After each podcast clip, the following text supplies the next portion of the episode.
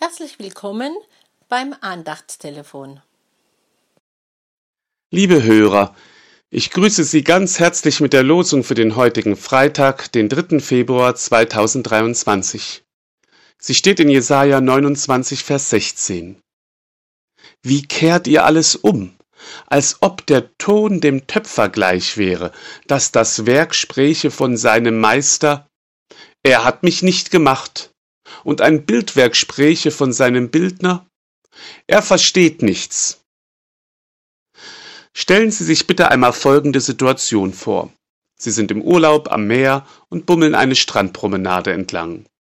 Sie suchen noch ein paar Mitbringsel, und deswegen schauen Sie neugierig, was die fliegenden Händler und die kleinen Kunstgewerbestände alles so für die Touristen anbieten. Sie kommen zu einem Stand, an dem Aquarelle von den kleinen Fischerorten der Umgebung, Strandansichten und Sonnenuntergänge angeboten werden. Und jetzt haben Sie doch dort ein Bild entdeckt, das Ihnen gefällt, und fragen den Maler, was er für das Bild verlangt. Der Künstler erklärt Ihnen in dramatischen Worten, wie viel Herzblut er in dieses Bild gesteckt hat und weshalb der Preis, den er dafür verlangt, angemessen sei. Plötzlich unterbricht ihn das Bild und meldet sich selbst zu Wort. Wie kannst du dir anmaßen, meinen Preis festlegen zu wollen? Du hast doch gar nichts zu bestimmen. Du spielst dich auf, als wenn du mein Schöpfer wärst. Dabei bin ich doch einfach so entstanden. Durch Zufall, weil da eine Leinwand und ein paar Farben herumstanden. Das kam irgendwie alles zusammen. Du hast damit gar nichts zu tun und du hast kein Recht, dich als mein Maler, mein Schöpfer aufzuspielen. Ich bestimme selbst, was mit mir passiert. Eine völlig absurde und unrealistische Szene.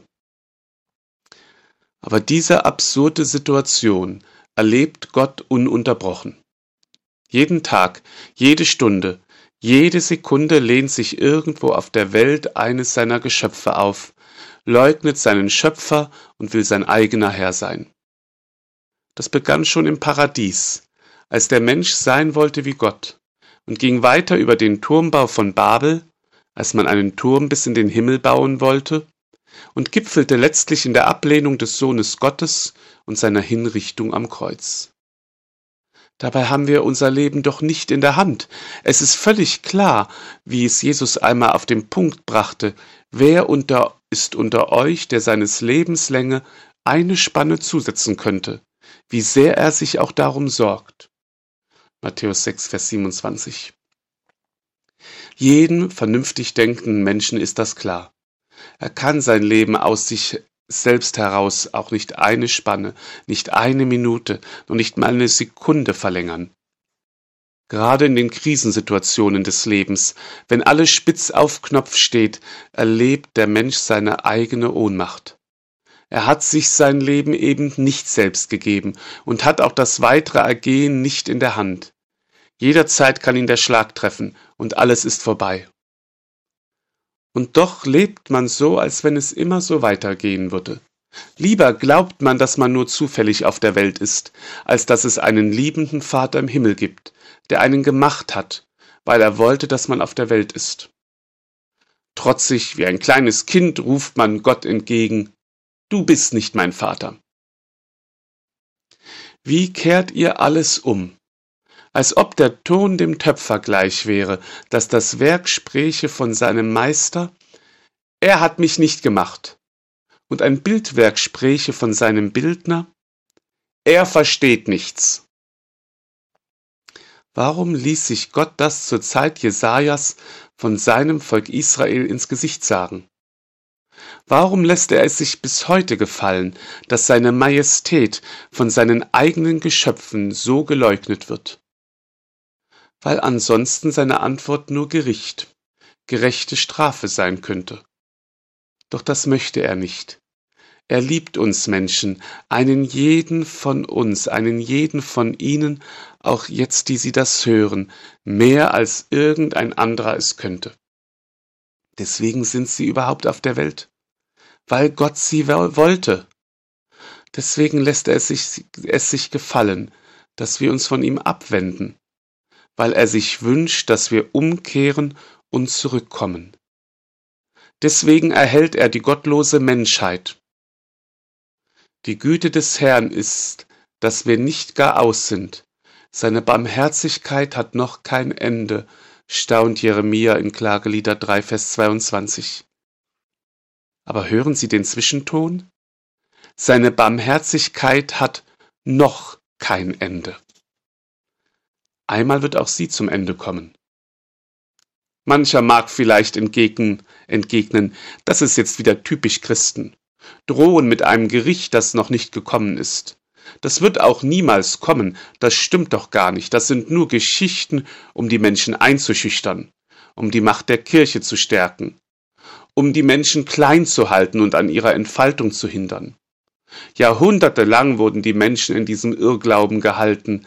Der moderne Mensch hat doch endlich erkannt, dass es keinen Gott gibt, dass er sein eigener Herr ist und die Verantwortung für die Welt trägt.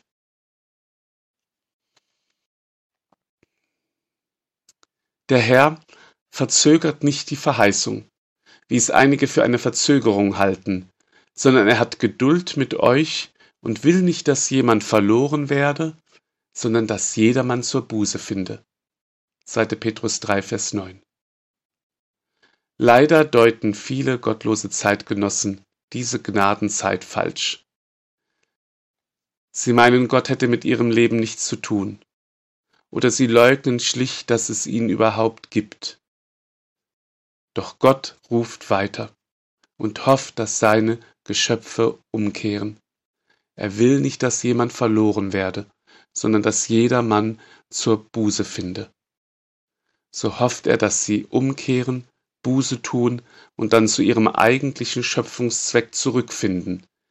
Ewige Gemeinschaft mit ihrem Schöpfer, ihrem König und ihrem Herrn, der sie mehr liebt, als irgendjemand sonst es könnte, der sie teuer am Kreuz erkauft hat.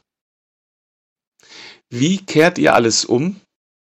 als ob der Ton dem Töpfer gleich wäre, dass das Werk spräche von seinem Meister, er hat mich nicht gemacht, und ein Bildwerk spräche von seinem Bildner, er versteht nichts.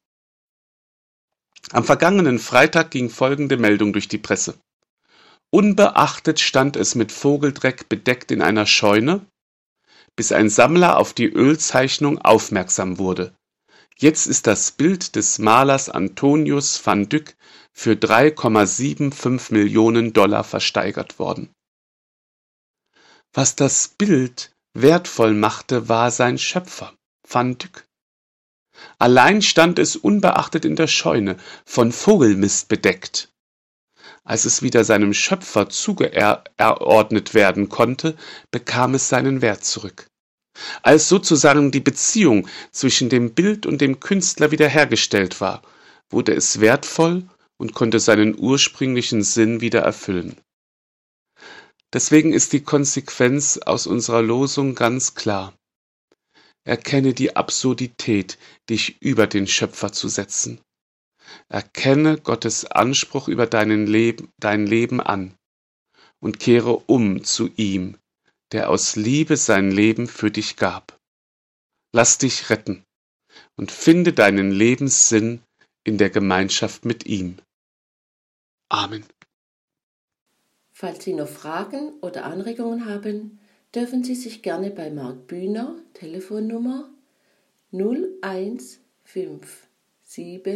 01577234557 0 oder bei Dorothee Reinwald Telefonnummer 0152333761561 melden.